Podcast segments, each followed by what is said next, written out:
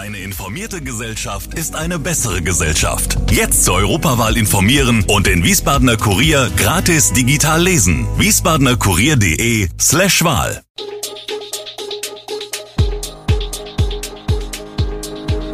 Gude, unser morgendliches News Update. Das Wichtigste aus Wiesbaden für Sie im Überblick. Guten Morgen aus Wiesbaden an diesem 10. Februar. Falschparker blockieren in Schierstein Rettungskräfte. Eintracht-Präsident Fischer äußert sich zu Drogenvorwürfen und Bewegung am Energiemarkt. Das und mehr gibt es heute für Sie im Podcast. In Schierstein blockieren viele Falschparker Rettungszufahrten. Das hat sich in einer besonderen Kontrollfahrt der Wiesbadener Feuerwehr gezeigt. An dem Abend waren zwei Autos der Wiesbadener Verkehrspolizei, außerdem ein Löschfahrzeug und das Drehleiterfahrzeug dabei. Diese Feuerwehrkontrollfahrt wurde im Ortsbeirat angeregt, um vor allem blockierte Rettungszufahrten zu ahnden. Auffällig war, dass am Straßenrand viele Kleintransporter abgestellt waren, auch in den reinen Wohnstraßen. Für den Fahrer des Drehleiterfahrzeugs eine besondere Herausforderung. Denn wenn rechts und links Autos parken, liegen nur noch wenige Zentimeter zwischen Blech und Blech. Dann wird das Rangieren zur Geduldsprobe und kostet im Notfall wertvolle Zeit. Die Botschaft dieser Kontrollfahrt ist eindeutig, falsch und auch ungünstig geparkte Fahrzeuge behindern die Rettungsfahrzeuge. Falschparker erhielten während der Kontrolle einen Strafzettel. Kontrolliert wird jeden Tag, auch an Sonn- und Feiertagen und spät in der Nacht. Seit Ende 2021 müssen die Kinder der Anton-Grunner-Schule im Wiesbadener Bergkirchenviertel für den Sportunterricht auf Spielplätze und Schulhof ausweichen, denn die Sporthalle ist gesperrt. Nachdem ein Ball an die Decke geworfen wurde und die Deckenplatte beschädigt wurde, sollte eine provisorische Sanierung erfolgen. Diese galt allerdings als zu riskant. Außerdem ergab eine Besichtigung mit der hessischen Unfallkasse im vergangenen Jahr, dass die Halle ohnehin für bestimmte Sportarten zu eng ist. Der Prallschutz ist nicht gewährleistet. Die Unfallkasse spricht von einem desolaten Zustand. Schuldezernent Imholz kündigte nötige Sanierungen an, durch die einige Sportarten wieder möglich wären. Passiert ist bislang wenig und an Unterricht nicht zu denken. Ende Januar hatten Ermittler der Frankfurter Staatsanwaltschaft das Anwesen von Eintracht-Präsident Peter Fischer durchsucht. Am Montag wurden die Drogenermittlungen gegen den 66-Jährigen bekannt. Nun meldet sich Fischer zu Wort. Seine Anwälte sprechen in einer Stellungnahme davon, dass die Ermittlungen auf eine aus unbekannten Gründen mit offensichtlichen Widersprüchen initiierte Rufmordkampagne zurückzuführen seien.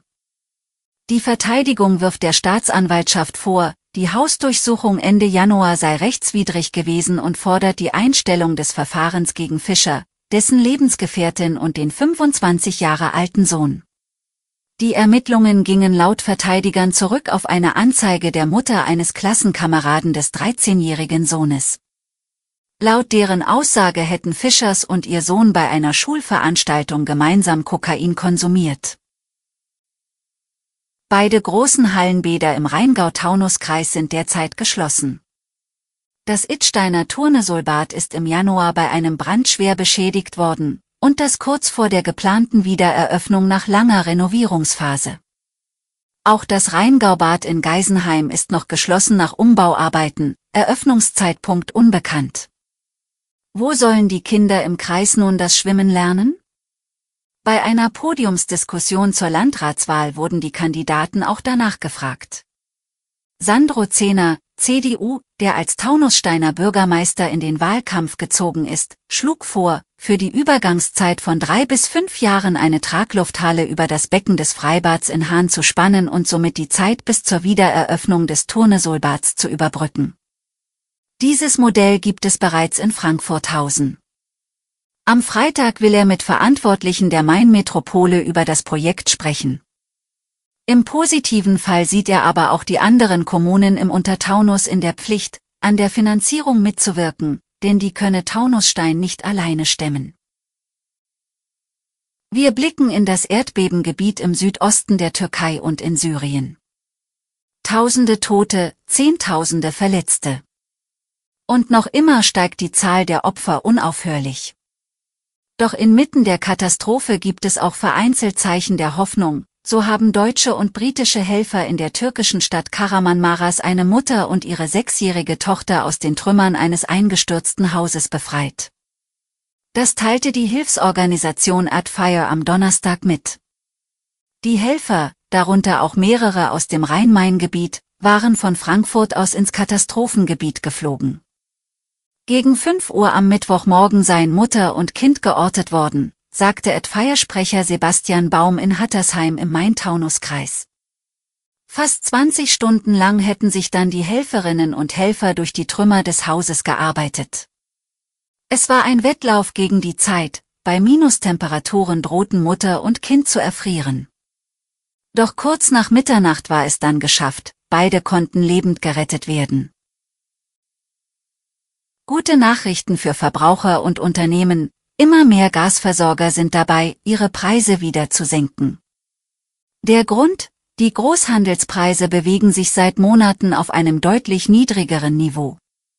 Das geht aus einer neuen Marktanalyse des Bundesverbandes der Energie- und Wasserwirtschaft hervor. Demnach liegt der durchschnittliche Gaspreis für Haushaltskunden aktuell bei 18,15 Cent pro Kilowattstunde. Im vierten Quartal 2022 lag er noch bei 20,04 Cent. Beim Strom sieht es etwas anders aus. Auch hier sind die Großhandelspreise deutlich gesunken, von bis zu 1000 Euro je Megawattstunde im Sommer 2022 auf aktuell 150 bis 180 Euro. Dennoch sind die Preise für Haushaltskunden zuletzt nochmal gestiegen, auf 48,12 Cent pro Kilowattstunde im Januar 2023. Andererseits waren die Preisanstiege der vergangenen zwei Jahre bei Haushaltskunden deutlich moderater als bei Gas. Alle Infos zu diesen Themen und noch viel mehr finden Sie stets aktuell auf wiesbadener-kurier.de. Gude Wiesbaden ist eine Produktion der VRM von Allgemeiner Zeitung, Wiesbadener Kurier, Echo Online und Mittelhessen.de. Redaktion und Produktion die NewsmanagerInnen der VRM. Ihr erreicht uns per Mail an audio.vrm.de.